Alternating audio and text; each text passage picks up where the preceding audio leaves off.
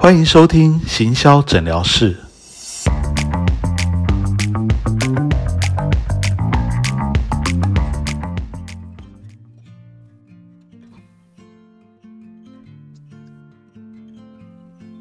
Hello，大家好，欢迎收听全自强的行销诊疗室。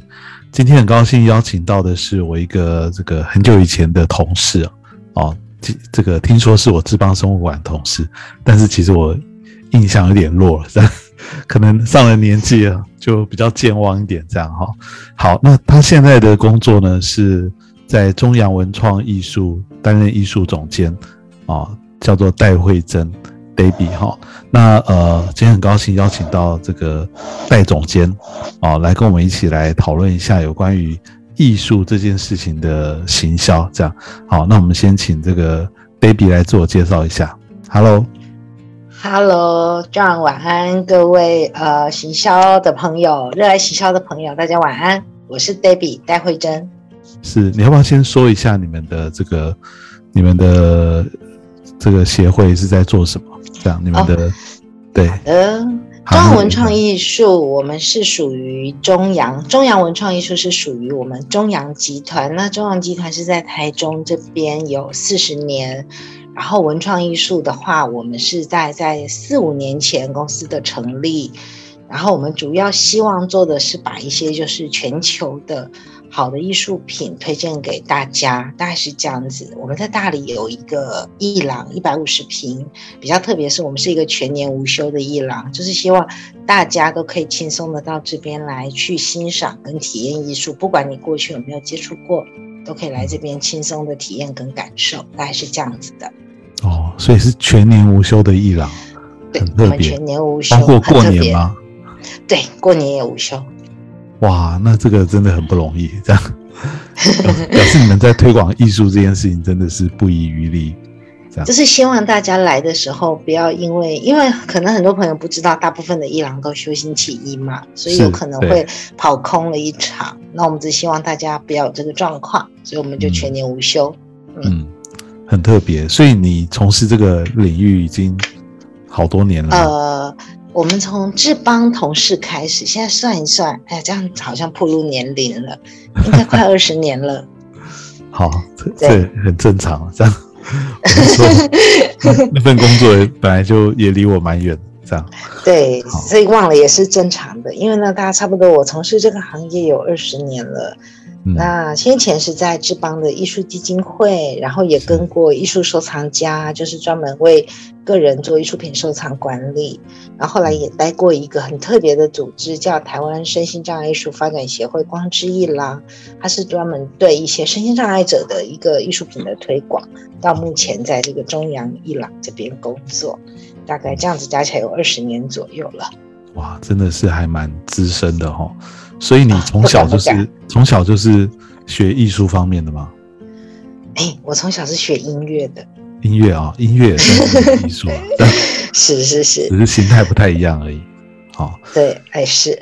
好，但是这个你要不要先稍微聊一下？因为当然我们今天是从你的这个你们的机构这个遇到的一些问题开始说嘛，但是你也可以稍微跟大家分享一下，就是有关于艺廊。的在台湾的现在的一个情况是怎么样？因为我相信很多听众朋友可能还是有点陌生，哦，他们可能有去看艺术展，但但是他们可能不晓得这些，比如说策展的人啊、主办单位啊，他们背后的一些辛酸，这样你可以简单的说一下。好的。呃，它艺廊来说，不管是在台湾或全世界，大概主要有两种形式。一种形式是属于就是策展型的艺廊，它可能就是大家知道的几个礼拜或者一两个月，他就会换一个档期的展览。等于说，他就是跟艺术家合作，然后邀请艺术家来办展览，然后如果有销售的话。就是采取一个分润的方式，如果没有销售就还给艺术家，这是其中一种模式哦，就是属于策展型的艺廊。那另外一种模式就是属于收藏型的艺廊，他可能就是自己收藏的作品，他把它买进来了，然后呢就摆在自己的空间里展示跟销售，大概有这两种形式啦。然后一郎来说，其实这一次要上这样的这个节目，呃，我也是找了一些同业聊了，就说。我们到底有哪一些行销上我们可能会遇到的一些问题，我们可以这样大家会诊一下，一起来请教全志强先生这边，就是跟 John 这边聊，然后我们也许可以得到一些不一样的专家的观点跟一些解惑，大概是这样子。当然，我们觉得其实对我们来说比较大的一个困扰就是，我们现在因为艺术品的销售，其实大家所知道的管道实体的话，就是以艺廊展览嘛。可是艺廊展览的这个状况是，通常一个艺廊如果是平常的日子，一天也不办活动的状况下，一天大概有五个人进去参观就不错了。就大家其实比较不会主动的去参观嘛。那如果是艺术博览会，譬如说大家知道的，可能是每年十月在台北的艺术博览会，或者现在很流行的饭店型的博览会，那可能在那个三五天内是会有聚集比较多的人来参观。但是感觉上就是说，它还是在一个小众的状态。即使是说因为疫情或全球化趋势，所有的艺廊都开始重视起所谓的线上行销。可是不管怎么做，我觉得它都是，它还是在一个小众的状况。就是说，艺术品它好像大众比较难去把它跟自己的生活联想在一起，有那么大的关联。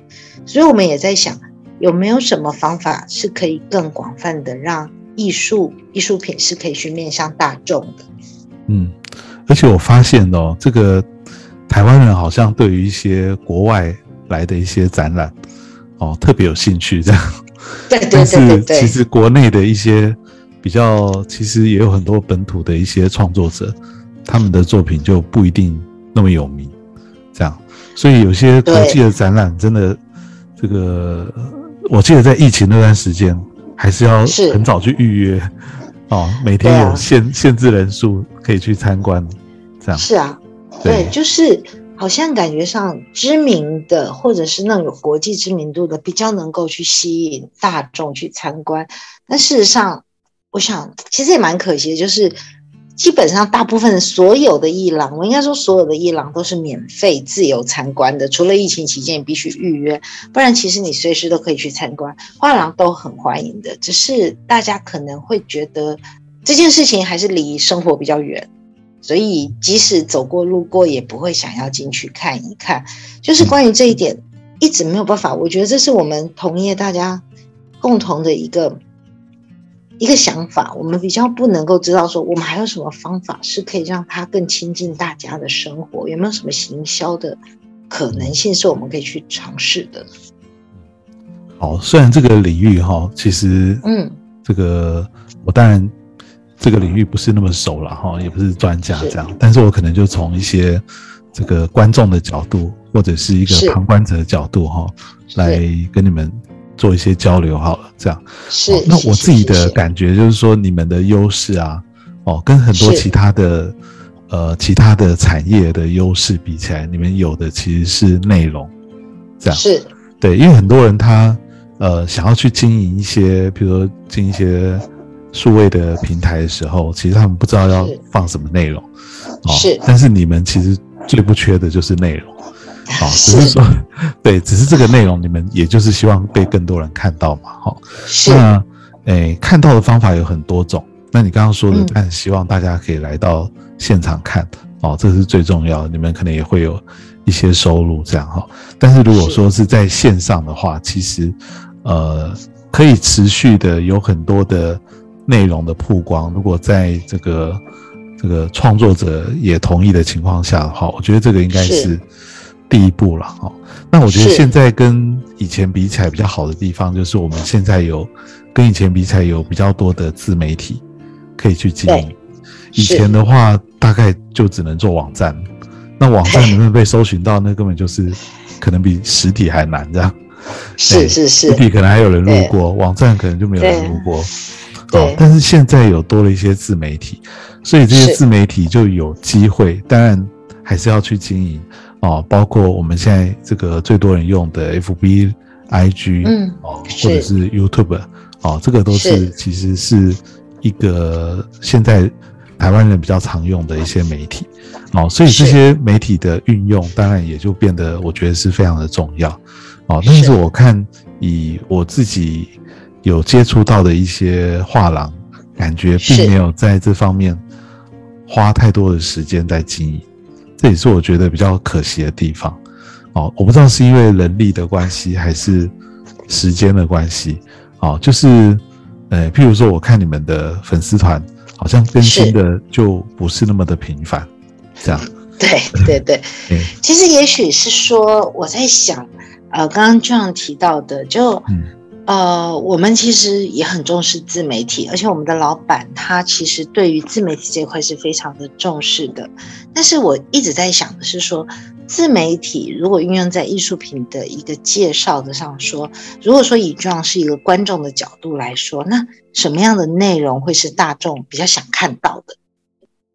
嗯，就说因为艺术它可能会介绍的是艺术家、艺术品，或者是这个艺术品背后的故事。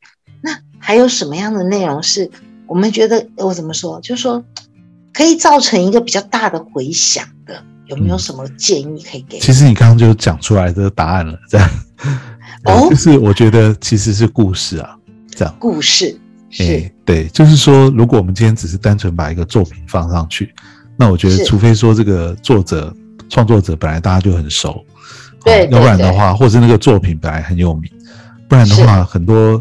这个呃，可能不一定他认识那个作品，好，那当然你也可以做一些作品的解析啊，好，但是我觉得大家还是会，尤其在网络上会很多人分享的是比较偏故事面，比较偏故事面，对对，就是这个故事，就是像你刚刚说的，有可能是这个创作者的故事，或者是这个作品背后的一些故事，好，那如果这个创作者还在的话，但是他自己可以说，好，那如果创作者不在，就要靠。可能一些这个这个评论者哦，可以或者一些比较熟的一些他的这个这个专家啊、学者啊、老师啊，或者是一些他的后面的学生啊等等，哦，可以来帮忙说他的故事。这样，我觉得这个就是一个还大家可能会比较有兴趣的，因为透过一些故事的分享，大家就会对这个人可能会有更多的了解。哦。那呃，故事呈现形态就有很多种嘛，哈。那传统的方法可能比较花时间的，就是用写的、用文章的方法，哦。但是现在可能文章长篇大论，大家也不一定可以看得下去，哦。所以我觉得也是可以考虑用影音的方法。我觉得这个或许这个是一个接下来不得不走的一条路，哦，就是说把这些作品从可能比较这个平面的一种呈现哦，让它更立体一点哦。这个立体就是我刚刚说的，你可能可以找到一个人来说这个作品这样哦。如果是创作者自己本人，当然也很好。但是如果没有创作者本人的话，就是其他人可以来做一些介绍哦。像我最近有在 YouTube 上面看到一系列故宫的影片哦，但他们。当然是财大气粗啦，这样哦。但是我觉得他的影片也拍的也还不错，但但是他大部分的都是一个人在讲而已哦。他有穿插一些作品的各个角度的拍摄，这样，但是主要也是一个老师在那边讲这个作品背后的一些故事，这样哦。那我觉得拍的也算是还有一定的质感。哦，那就诶，可能不小心就会看到这样，哦，就是以前我们会把是。拍影片这件事情视为是一个嗯，要花很多钱，然后要拍的非常好才敢放上去的一个动作，哦，一件事情。但是我觉得慢慢的这件事情在改变，哦，因为呃，可能这个现在设备也越来越 OK 了哈，可能很多人用。手机拍的也还不错，那你可以不一次不要做很很长、很完整的一个影片，可能是有一个人的一个介绍的一影片，你录下来哦，稍微稍微做一点后置，其实它它就是一个素材，这样好，那这个放在 FB 上面，放在 YouTube 上面都是蛮好用的一个这个。素材这样哦，尤其是在 YouTube 上面哈，因为很多人会把 YouTube 当做是一个比较比较困难经营的地方啊。其实对对对，我们也是这样子觉得，因为大家会觉得说我要弄一个影音频道就觉得这件事情好像比登天还难，这样。要很正式的感觉，对对对，其实其实没有，因为你们站在一个可能站在一个伊朗的或者是一个机构的角色，很多东西就会想的比较正式，比较严肃一点，哦，是，但是其实，嗯，我觉得重点是要内容要够多，更新要够频繁，然后要 开始做。内容够多，内容够多，更新够频繁，够频繁，开始做。对，然后开始做就 OK 了。这样，好，然后你们也可以学简单的后置，但是我觉得就算很简单、很简单的后置，你们都可以有办法持续的更新。因为我刚刚前面说，你们最不缺的就是内容，这样是，只是这个内容你们过去会把它想的太复杂。好，我举一个。我举一个很简单的例子好了哈，我今天下午刚好去那个国父国父纪念馆看展览，我去看一个习德进吗？哎，我也有看习德进，哦，但是我看完习德进之后，我其实主要不是去看习德进哈，我是去看他二楼的这个施春茂老师的书书法展，是是是，因为他是我国小的书法老师这样，哦，是，好，那我就去看展，哎，然后正好运气很好，我也就遇到施春茂老师这样，然后。这个我们他当然不记得我了，我已经那个可能四十年没见过他。我们又步入了年龄，八十几岁的这个 这个老先生，但是精神很好。然后他就在现场，就刚好我们就一边参观嘛，然后他就嗯，还有很多学生来找他哦，然后就他就很兴奋的介绍他的每一个作品啊，什么什么。是，我就现场我就录了就。这个征求他同意之后，就拿起手机就来录，就录他解说。这个随便录就录了五六分钟，他滔滔不绝。是是是，对。那这个内容其实我觉得录的画质也还不错哦。那当然不是最专业的，可是我只要是他其实就讲一个作品，他就讲了五六分钟，哎，甚至还可以讲更久哦，是中间卡断。所以我只要把那个影片录下来，老师也同意。哦，然后再加上一些片头片尾，啊，其实就是一段解说的那个影片啦。他那个一个，他两个展览厅加起来至少有这个上百幅的作品吧，对不对？那我们不一定每一个都要这样做，但是如果这个这个像你刚刚说习德金，他当然已经不在了，但是他总有一些，我在现场也看到一些导览的人，哦，他会。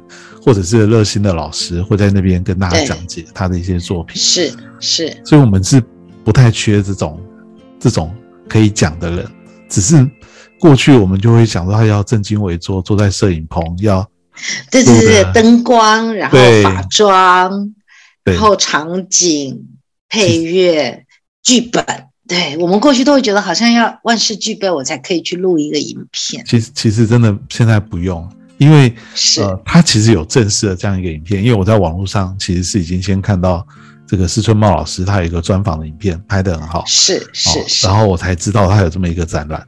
是，你看呢，我也是先看了 YouTube 影片，朋友转给我的，我才知道哦，原来那个施老师他八十几岁还在创作，然后还办了一个展，才去看。哦，所以你就知道说，影音的力量真的很大。那那个是人家通过 YouTube，呃，那个通过 Line 传给我的。然后那个影片他就拍的非常的好。哦，他可能去访问他的周边的很多好朋友，他的生平，那个可能真的是花了大功夫去拍的。哦。但是这个他在现场随口这样讲的，我觉得也都很好，不输他在那个里面讲的，因为他就真的就讲他那一幅画当初创作的一个缘起哦，他怎么画的，他都讲的非常的这个生动，这样哈。所以我就觉得说，其实。哎，我觉得这种素材其实就是大家可能爱看，这样哦。而且你想到，你想哦，嗯，这个后面可能我们还还会再聊到这个问题了，就是说谁会分享这些影片？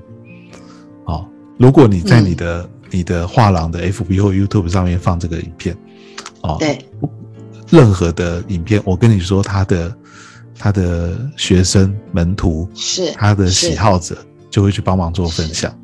哦，对不对？哎，因为你有这些素材嘛，他们可能这个喜欢的人，他就会去往外分享，你也可以鼓励大家分享，这个也不会影响到他的什么著作财产权或者什么吧？不会不会，对对，就是在介绍他的作品而已，对不对？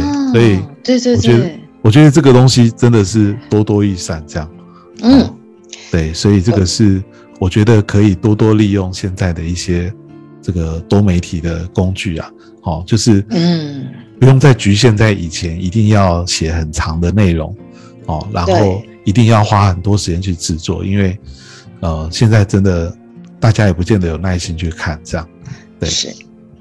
那我想请教 John，就是说，如果假设我们以这种假设，我们今天以一个好，就是说，我们就是假设我们刚刚谈的就是介绍一个作品，单一作品这样的一个方式的话，大概影片的长度。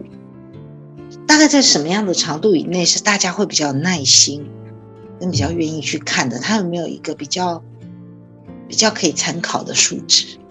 有，其实，在不同平台上也不太一样哦。那一般我们在 YouTube 上面的忍受度比较高一点哦，就是大家可以忍受可能五到十五分钟之内，其实都可以。是，对，哎，但是在 FB 上面可能会稍微弱一点点，大概在两三分钟以内这样。哦，但是我觉得，如果说你不想那么麻烦，你就控制在五分钟左右。我觉得就是两边都可以用的一个平台。所以你录好一个影片，你其实两边都可以放。我觉得其实还蛮不错的。这样，哎，我今天真的学到了。没有，就是 我觉得有时候是一个，我们会把这件事情想的太困难。对对对对对，我们就会觉得好像。其实我们会花很多力气去写那个作品的介绍的文字，可能我们会花一两个钟头去搜集跟把它写出来。但是其实有时候就觉得蛮挫折的，就是你这么努力写了，其实真的是看的人也没几个。所以我今天懂了，知道症结点在哪里了。嗯，因为 呃，我我晚一点可以传这个影片给你看，就是我自己拍的这样。是，因为我觉得他的学生就就在围在旁边嘛。哦，其实大家都很很很会想要看这样，当然这个运气很好了，这个创作者还有很多的家人学生 可以帮忙做分享，但有些作品可能不一定是这样这样。是是。那呃，我觉得总是会有一些喜欢的人会去做这些事情嘛，这样是是。对，哦，好，对我今天真的学到了，所以就是刚刚我们讲的第一个内容够多，二。更新够频繁，第三个是开始做，对不对？对，那就是回答了。重要。对对，开始做。嗯，好，明天就开始跟我的同事来讨论。如果啊，因为其实，嗯，您请说。是，如果你们有办法维持一个礼拜，至少先从一个礼拜更新一支影片。哦，那这个影片呢，你不用上字幕，不用做什么配乐。哦，你是可以可以的话，你就做一个片头片尾。是，其实就片头片尾就是。介绍你们的这个艺廊嘛，至少让大家知道这个影片从哪边流出来。这样，如果有人分享出去的话，我觉得这样子也够，这样子也够了，真的。我真的学到了，我真的学到了，今天太感谢了，真的。我相信这个不止我学到，我们的同业也会做一个很大的参考，因为我们毕竟都还是属于比较静态，或者是说，我们我们还是比较执着在学术这个状态下。好，我再举一个例子给你给你听，这样你就会知道这件事情有多么重要。这样是哦，我我的那个女朋友啊，她是喜欢画画，她学画画，是，所以她也跟很多老师在学画画。那你发现说，我们就发现这些老师啊，他都不忌讳你一边上课的时候，一边把他画画的内容拍下来。是，然后你随便去搜寻某一个画家的这个老师的作品。YouTube 上面就会看到非常多，这样。是，就是他教画画的这个过程，然后一一拍就拍一两个小时这样，哦，看的人不少，看的人不少，哎，就是那你会想说，这个老师难道不会很介意吗？那这个我上课的感觉好像技术都曝光了，对，就这样子露出了这样，那这些人就没没赚到他们的钱，哎，但是我发现有些老师就是已经 他的思维已经往前走了。他知道说网络上的这些看的人啊，其实都是宣传他知名度的重要管道。他越不在意这件事情啊，他越可以在这个新媒体上面占有一席。嗯，这样，你越是匕首自珍啊，就是说你觉得这个东对西，对对，哎，不行不行，这个最好都没有人学会，你一定要付很多钱才能看的话，那它就越难越难。你知道，甚至这些老师很多作品都被翻成简体版，丢到那个 大陆的这个视频网站上面去了。哦，是啊，对对，真的很多。哦，那他们更高兴因为你帮忙把这个知名度传到大陆去了，这样。哦，所以嗯其实这个思维就是，我觉得有不太有点不太一样。那你看那个网络上在拍这些老师教学影片，其实拍的都不一定很好，对，就是因为他他不是老师真的架一个机器在那边拍的，这对。个手还会晃啊，然后旁边很多人在讲话这样。对对对，但是没关，系，这些都是在帮那个老师宣传知名度，啊，然后帮他拓展出去。他他这个老师怎么会不知道这这些事情？所以他越不在意的，啊，他就这方面就做得越成功，真的，然后学生就源源不绝。嗯那你也觉得很奇怪，这些学生网络上明明可以看到，为什么还要去实体报名？哦，但是因为就是因为实体跟网络还是不一样，他们还是希望有跟老师的交流。哦，他希望老师可以评点一下他的作品，这样。对所以对对，对，所以我这个跟伊朗当然有点不太一样啊。我只是举这个例子来跟你说，其实啊、影音这件事情真的已经是一个很重要的趋势了。这样，是，哎，所以我觉得其实嗯可以善用这一块，真的。嗯对，好。其实刚刚这样讲到的这个，我觉得也是我们的一个一个思维要突破的点。因为我像过往，我们也会觉得说，如果我把我今天所有展览的艺术品，通通都放在网络上了，然后大家会不会想说，哦、我网络上看一看就好了，就不来实体一廊看了？不过现在听起来，我觉得反而不会。如果我可以让大家了解的资讯越多或内容越多，也许会更会吸引他有那个到现场来的意愿，对不对？没错，没错。哎，对这个也是我这个另外要跟你沟通的，就是是因为我不知道你们有没有做这件事，因为我有看你们的官网哦，是但是官网上应该是没有看到那个完整的作品，这样。对对哎，就是有拍一些你们展场的的这个照片，这样。哦对对对对，但是我觉得应该就是有你刚刚的这个担心啦，就是觉得说，诶，这个网络上面放了这么多，那大家是不是就没有新鲜感？还会对啊对，就想说网络看一看就好，干嘛还要去伊朗？对对对对对，其实到我相信到上个月为止，我们大家应该都还在同样的思维当中，对，或者到今天为止都还在。我相信很多人都还是这样想，没有错。对对对对，对但是我觉得呢，是这个时代有点不太一样。对，所以我们要跟得上时代，对不对？没有，我觉得线上跟线下啊、基本上呢，你可以把它视为是两种不同的人。好，哦，有些人他就是会去看线下的实体的展览，有些人呢，他就是只想看线上的这样是啊。你也不用担心看了线看了线上的人不去看线下，好，因为他看了线本来就是不一样的人，对他本来就是不同一群人，看了线下的人，他还有可能在看线上，哦，但是是。看了线上的人，就是你也不用担心，这些人有可能原本就不会去看线下，哦，对但是你要不要让？除非啦，除非你们的线下是收很贵，哦，你觉得那个线下的体验可能真的是不一样，哦，譬如说像有一个这个叫做 Team Lab 的，它的是一个光影的艺术，他觉得在这个线下的时候的那个是没有办法在线上拍出来的的感觉，你一定要去实际的感受。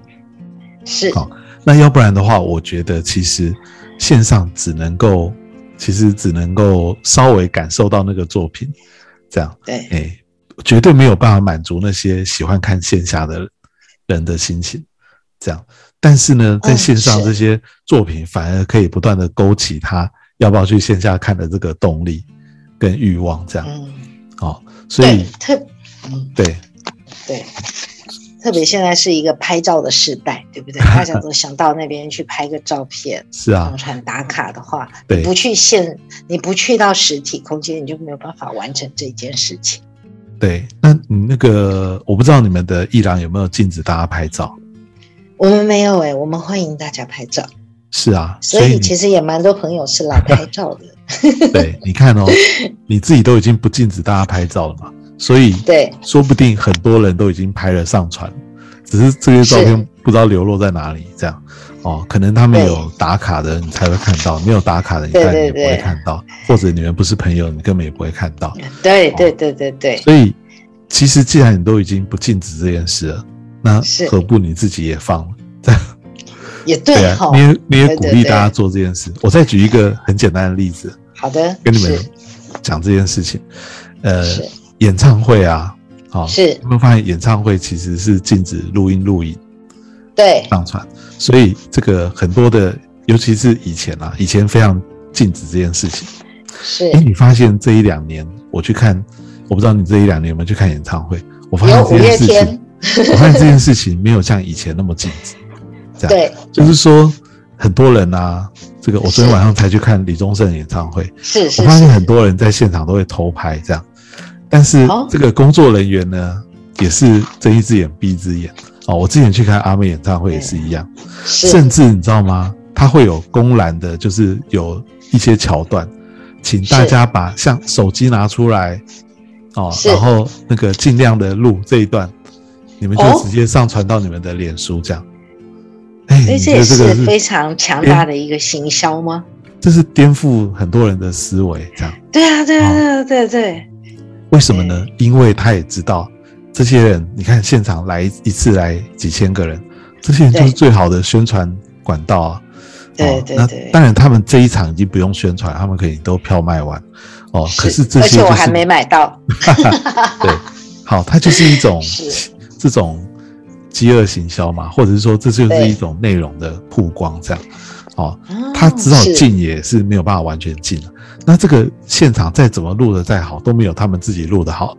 所以呢，你们这些这个，除非你真的全程从头录到尾，这样，不然的话，你这个只是录个片段丢上去了，他们都是不但是睁一只眼闭一只眼，现在甚至有点鼓励你这样做了，这样。因为嗯时时时代不一样，这样。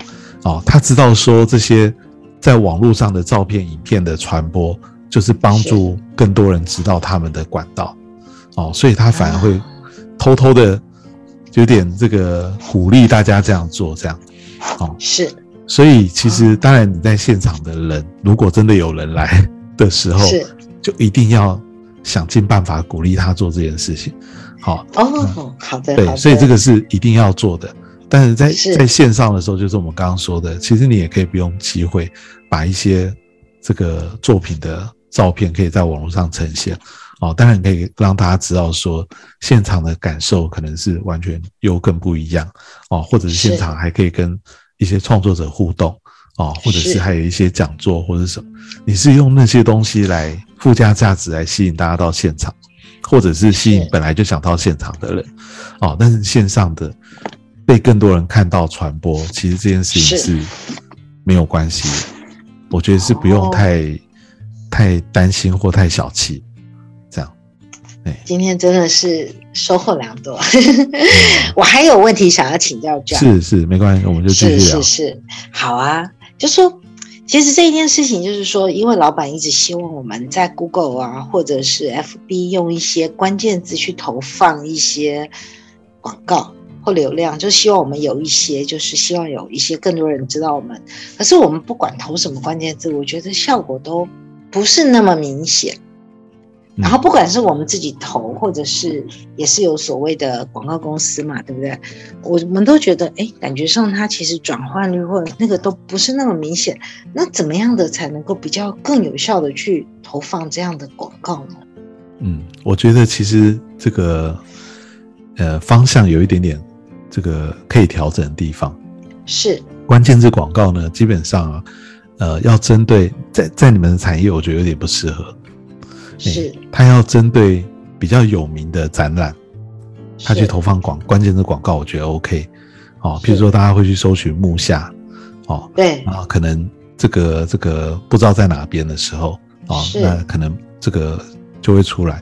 我的意思是说啊，什么时候会用到关键字？哦，是你觉得那些不知道你们的潜在受众会用关键字找到你们吗？很难。譬如说，举例，嗯会有人搜寻艺廊，然后这个不知道要找哪一间艺廊，然后就突然就搜寻到你们，然后特别跑去看嘛，还要他还要刚好是住在台中这样，哦我觉得这种这种人很少，就是没有人对会搜寻这样的字，就对。所以难怪我们成效不彰，因为我们就是这样子投的。对啊，因为没有人会搜寻这样的字啊，或者是搜对寻对对，搜寻好看的画，不可能嘛？对，好看的创作就是没有人会这样搜寻，大家都是已经知道了某一个展览，然后才去搜寻那个展览的名字，这样，是。或者是另外一种哦可能性，就是你们艺廊已经有一定的知名度了，哦，大家想看看你们艺廊最近有什么特别的展出，就像是有人会搜寻这个台北美术馆，或者搜寻这个这个故宫最近在展什么，这样就是那个已经有一个很特定的，我就是直接会去找那个，那个你也不用买关键字。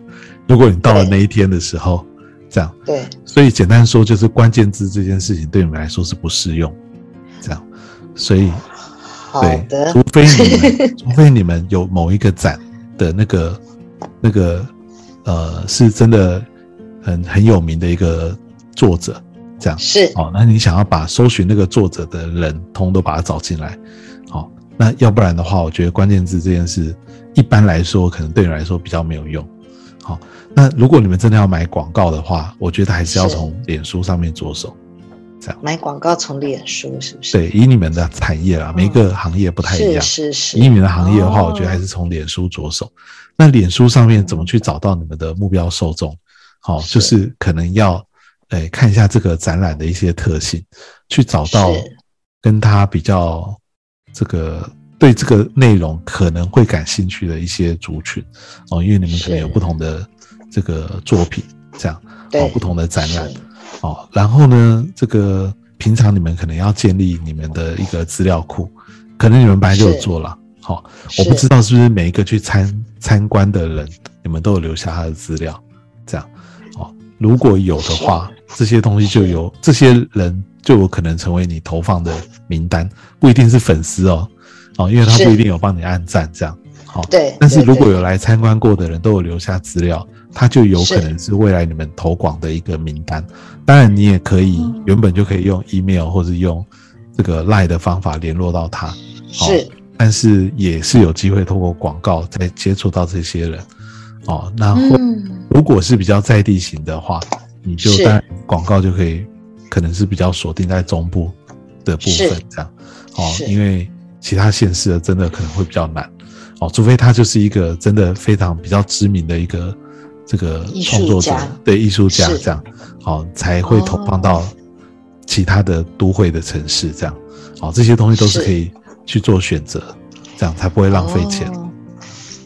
确实，原来，所以我们一直都在一个方向不太正确的路上，所以难怪一直都成效不彰。今天真的又重新学习到了。对你们来说最重要的，我我刚刚说最重要的其实就是会员名单。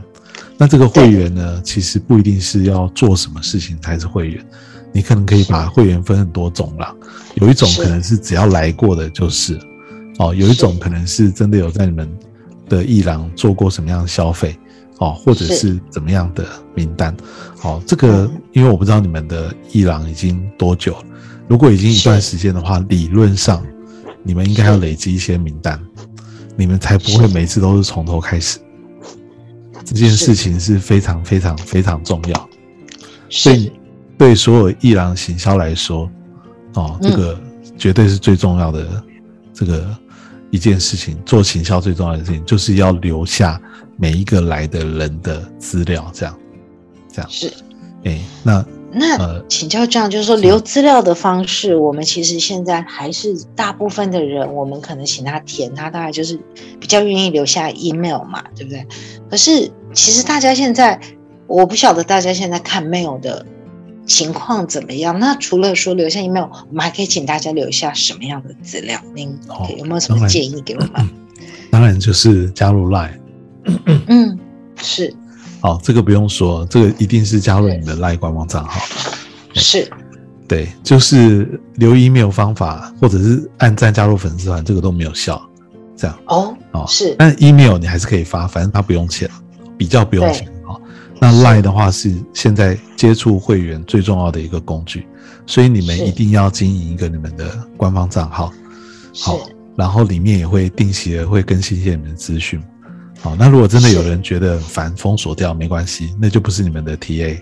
好，只要他，哦。你也不用发的那么频繁啦，可能一个礼拜发一则就好了，就告诉大家这个礼拜有什么展览，或者是说你们我们之前说的一些比较好的一些影片或者是故事，你就可以透过是赖的方法告诉大家，哦，吸引大家再回来。这样哦但是是这个我觉得 Line 是一个很好很好跟会员沟通的管道，甚至呢，现在有些 Line 的功能哦是可以点一下就可以再登录更多的资料，包括电话哦、信箱或者是绑定了之后可能有其他的好处这样哦。但是如果没有的话，那也没关系，就是单纯加入 Line 也 OK 哦。但是这个非常非常的重要哦，你们是。一定要让每一个进来的人都扫描 QR code 加入 Line。哦，那你要用可以用很多方法，用很多方法。好、是。我我随便举一个简单的例子。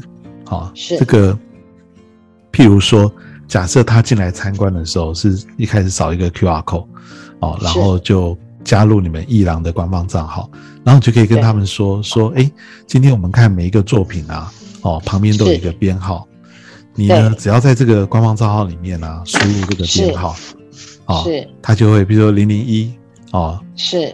零一一一一一二一二三，好，是，输入这个编号，它就会跳出这个作品的介绍。哎，这个很棒哎，哎，它你可以设好在后台设好关键字自动回复，这样，是。好，他就觉得哎这个账号很有用，这样，好，当然你要哎辛，苦这真是一个好方法，对对对，你会比较辛苦一点，好你可能每一次展览你就要重新去更新那个关键字，好，但是啊它就是。是一个你可能不用送任何礼物，每一个人进来，因为没应该没有一个台湾人不会用 Line 的，哦，就是是。一个加入你 Line 好友的管道，然后最后你还可以跟他说，这个你不要今天参观完展览就封锁了哦，好，下一次来参观还可以再用，哦，就会有新的不同的这个关键字可以用，这样。哦啊，而且这个呃，这个账号可能后续还会提供什么样子一个好康服务优惠或者什么？比如说他要透过这个赖官方账号，直接可以买这个做这个这个艺术家的一些周边商品或者是什么？是哦，他可以有一些是优惠好康等等。哦，就是是让这个官方账号是一个很实用的，很实用。哎好，对，是目前为止哇真的有学到，我还没有看到一个展览是用赖官方账号做我刚刚说的这件事情，哦，但是他谢谢你教我们，我们明天就开始。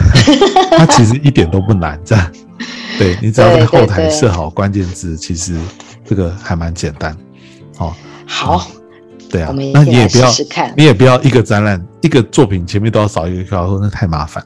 你只要一进去的时候鼓励他，然后你们就有一个工作人员哦，就跟他说，哎，这个这个现在是可以扫。哦。我想到有一个那个这个有一个地方就是用这个方法，这个桃园那边有一个这个水族馆哦，一家、哦，我知道那个，对，对，它就是有一个 app 啊，哦，你只要嗯。在下载不用钱，哦，下载这个 app 之后，你进去用这个 app 对着里面的任何的海洋生物，就会跳出它的学名跟它的介绍，这样，哦，我觉得超神奇的，我觉得这个很方便呢。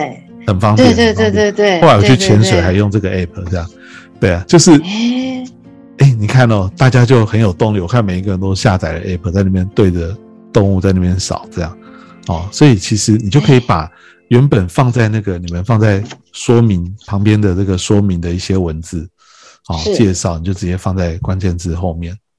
是，其实这个就是我觉得可以试试看的一个方法我。觉得很棒哎，这个方法很棒哎。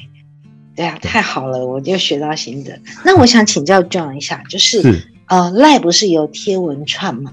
对，你觉得贴文串这个这个功能，它的可被就是可被看到的状况，是不是也是一个可以使用的方法？呃，很少这样。很少，因为台湾人是。没有什么习惯看贴文串，不过贴文串最近也在做一些改版啊，就是说它也可以变成一个创作者的园地，可以上传自己的影片，影片观看一定的时数之后，你也可以有分论机会。哦，哦但是目前对就跟 YouTube 很像哦，所以哦可以试试看。但是我觉得台湾人就是不太用贴文串，所以我觉得这个希望渺茫。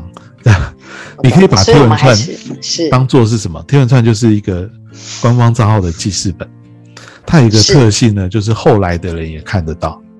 是啊，所以可以把你们的一些 FAQ 啊，你们的一些介绍啊，哦，或者是一些之前呃你们有群发过的一些很不错的内容，都可以放在贴文串，哦，让嗯新进来的人你就指引他哦，从一个嗯。选单可能点一下就可以去看右上角贴文串，哦，是。他就可以即使不管什么时候进来，都可以透过贴文串不会错过一些重要的内容。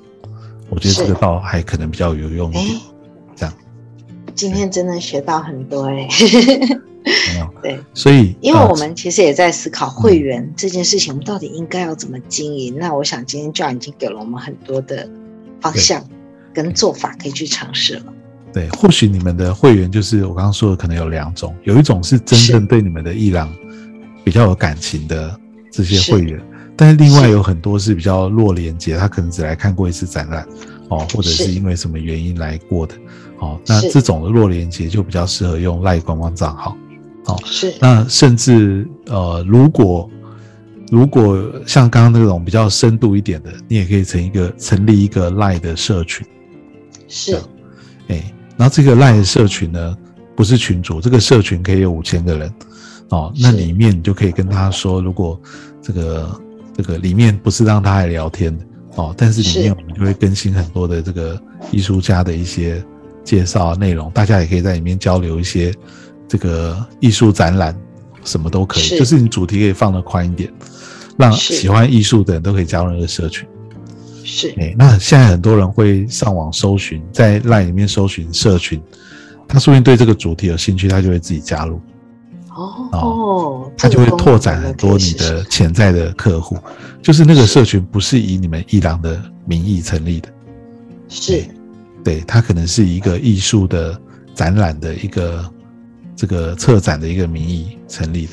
哦，哦，我懂我懂，对，然后它比较像是一个平台就是了。对对，然后你也可以鼓励大家可以分享很多的这个这个一这个展览相关的资讯哦，尤其是是。当然这个这个不是只是为了打广告了哦，就是说大家可以互相交流，然后可能一开始说不定是以中部为主哦，因为你们主要的对象还是中部，对。对，嗯，那这个我觉得会是一个机会。你想想，里面就算只有几百个人啊、然后嗯他们也会是很重要的一个你们的，算是一个你们可以往外扩散的一个这个将来可能是一些这个潜在的推广的受众吧，这样。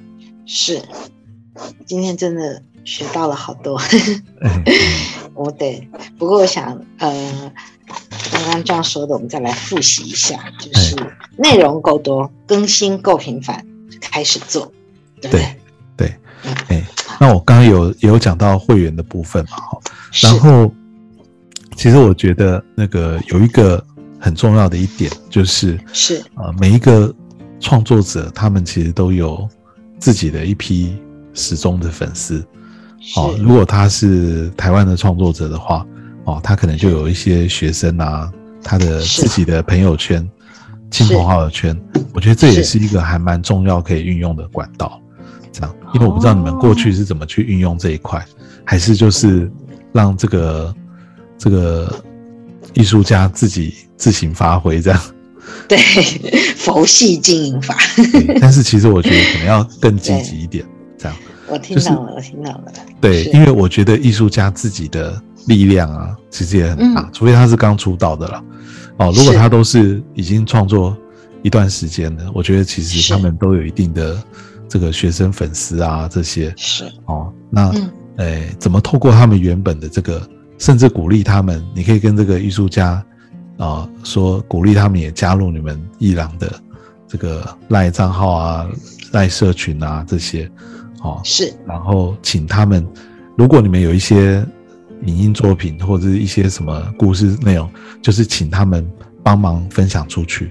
哦，我觉得这个哦可能会很有效果。这样，就他们就是这个每一次展览的第一桶金，我觉得一定要好好的运用。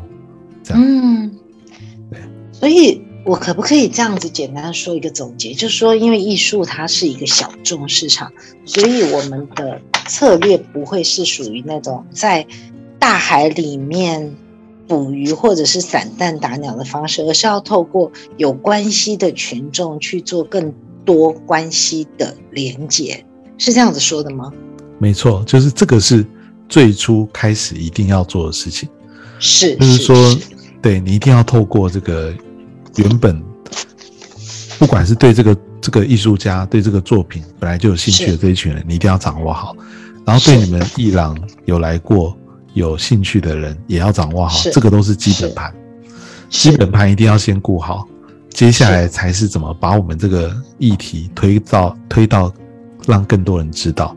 但是。你你也知道，说一个展览要可以变成一个大众流行，这是非常困难的一件事情。是，哎，除非我有很多很很大笔的预算要去做这样。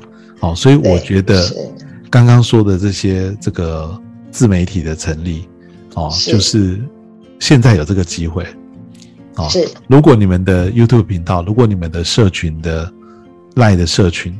都有一定的人数，不要多啊，就几千个订阅数，几千个这个粉丝会员，哦，你们就会有一定的影响力，就就有办法，会比那些每次都从零开始，你又没有大众媒体，又没有这个传统媒体帮你报道，然后自己的这个 FB 看的人好像又比较少，这个就对对对，对这个就会真的会没有。办法你就只好一直去买广告，那广告又可能石沉大海，这样对对对对对，这就是我们的心情。你都说对了，对，所以我觉得可以像我刚刚说的，就是呃，就努力的做这些内容。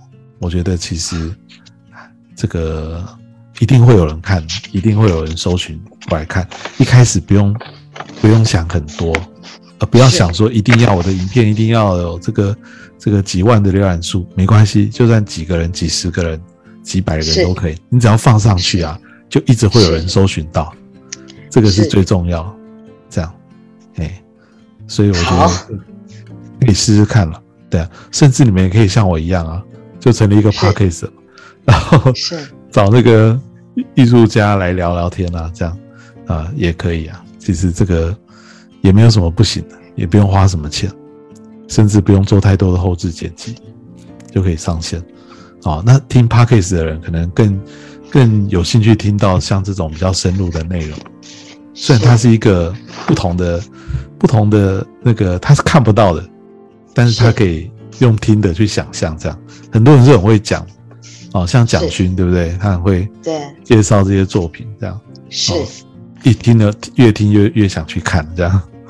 哦，对对对对对，对呀，对，谢谢，今天真的是听壮一席话，胜读十年书。没有没有没有，好，最后最后我还有一些建议了哈，就是说那个有几个建议给你们参考，当然这个这个也可能是非常的天马行空。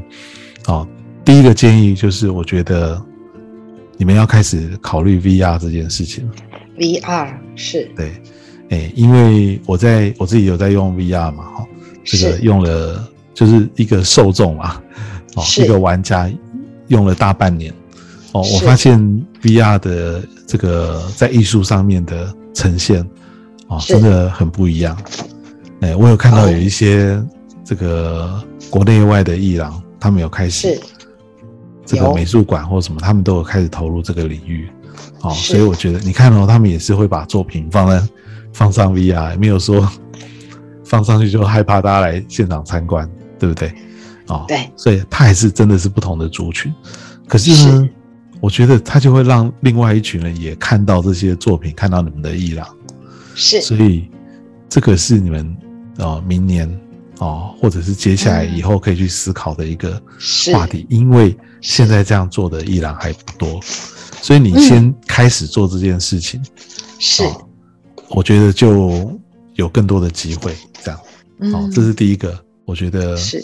这个你们也该进入元宇宙的世界。了，哦，好，是。第二个呢，就是我觉得啊，这个当然也是就我自己的了解了，我觉得其实伊朗啊，他其实扮演了一个艺术家跟观众之间的很重要的一个桥梁，这样。是。是，好，所以我自己认识的一些画家老师们，他们都是其实对数位这方面啊是有点困难。是。这样，所以我觉得你们是可以扮演这个角色，就是协助这些呃这些老师或是艺术家们，把他们的作品数位化。这样，是。对，就像你刚我们刚刚说的，如果大家都不畏惧把作品放到网络上这件事情，是。对，其实是非常好的。你想想看哦，嗯。如果有一天你们的艺廊，因为实体的艺廊它是有场地限制嘛，有时间限制，对不对？对你一个档期就只能放这些作品，哦，因为它空间是有限，但是是。网络的空间是无限。是。如果你们可以成为一个这个任何的艺术家，只要这个你们这个看过 OK 的怎么样的一个审核方法，哦，你都可以把这些艺术家作品放在网络上面，让大家在线上观赏的话，嗯。甚至观赏完还可以直接买。对对。那我对。觉得这些对这些艺术家老师们来说，其实是非常好的一件事。这样。确实确实对啊。因为他们就是苦于不知道要把他们的作品怎么样让被更更多人看到，呃，甚至可以直接直接会有购买这件事情哦。对但是对。其实我一直，但我有看到有这样的艺廊的网站啊，就是专门做这件事，但是很少。台湾并没有很多在做很多人做这件事情。啊、所以但是台湾的作品，这个艺术家创作者太多了，哎，那尤其是一些比较年纪比较长的哦，他们更嗯。需要这种协助，这样。